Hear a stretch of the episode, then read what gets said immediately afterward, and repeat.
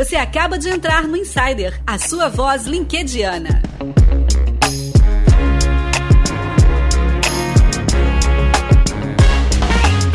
Você acabou de apertar o play no episódio número 72 do Insider Podcast. Aqui você ouve o LinkedIn, carreira, empreendedorismo. Hoje é dia daquele Lean Insider, o enxuto mais curtinho, com foco em um único produtor de conteúdo da rede, aquele que a gente pescou para você ouvir. E anote isso aqui: pensar em alternativas ao seu plano original é essencial para executar projetos bem-sucedidos. Sabe por que é importante ter um plano B?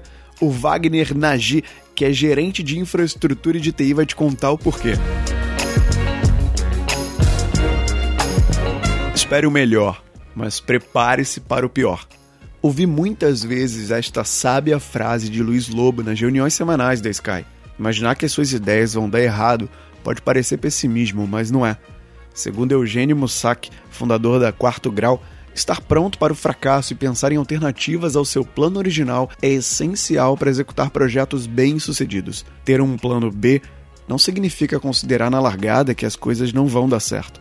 E sim sair com segurança ampliada, tendo uma rede de proteção com alternativas para usar, se necessário for. Temos que estar prontos para enfrentar as adversidades da jornada para atingir nossas metas. Qual a sua opinião?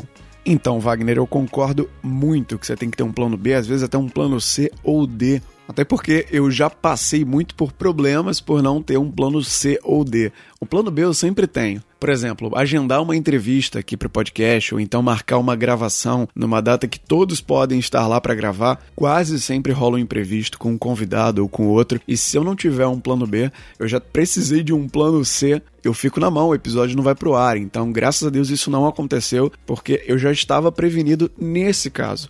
E o título desse episódio vem muito por causa dessa frase que foi citada aqui nessa postagem. Ter um plano B não significa considerar que na largada as coisas não vão dar certo. Você garante um passo à frente se as coisas não derem certo. Se as coisas derem certo, você não precisa e segue o baile. Mas é como se você tivesse furado o pneu na estrada e não tem nenhum step.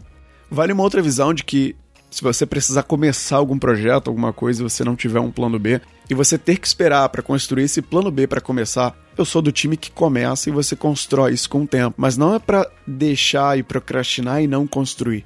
Pelo contrário, você começa, se experimenta e constrói um plano B ainda mais adequado para a situação que você está vivendo. Mas deixar de ter um plano B, eu não recomendo, e nem o Wagner. Olha, se você gostou desse conteúdo, eu vou te fazer um pedido. Tira um print da tela, joga lá no Instagram, tá ouvindo pelo Spotify? Compartilhe o link aí no LinkedIn. É fácil, tem uma setinha que você compartilha em várias redes. Pelo WhatsApp, manda para algum amigo teu. Deixa a gente saber quem é você. Marca a gente nas redes. Isso me motiva muito a continuar produzindo mais, a trazer a cada dia coisa boa, conteúdo de qualidade para você que está ouvindo. Conto com você. Por hoje foi isso, episódio número 72. Amanhã tem mais no feed. Abraço, tchau.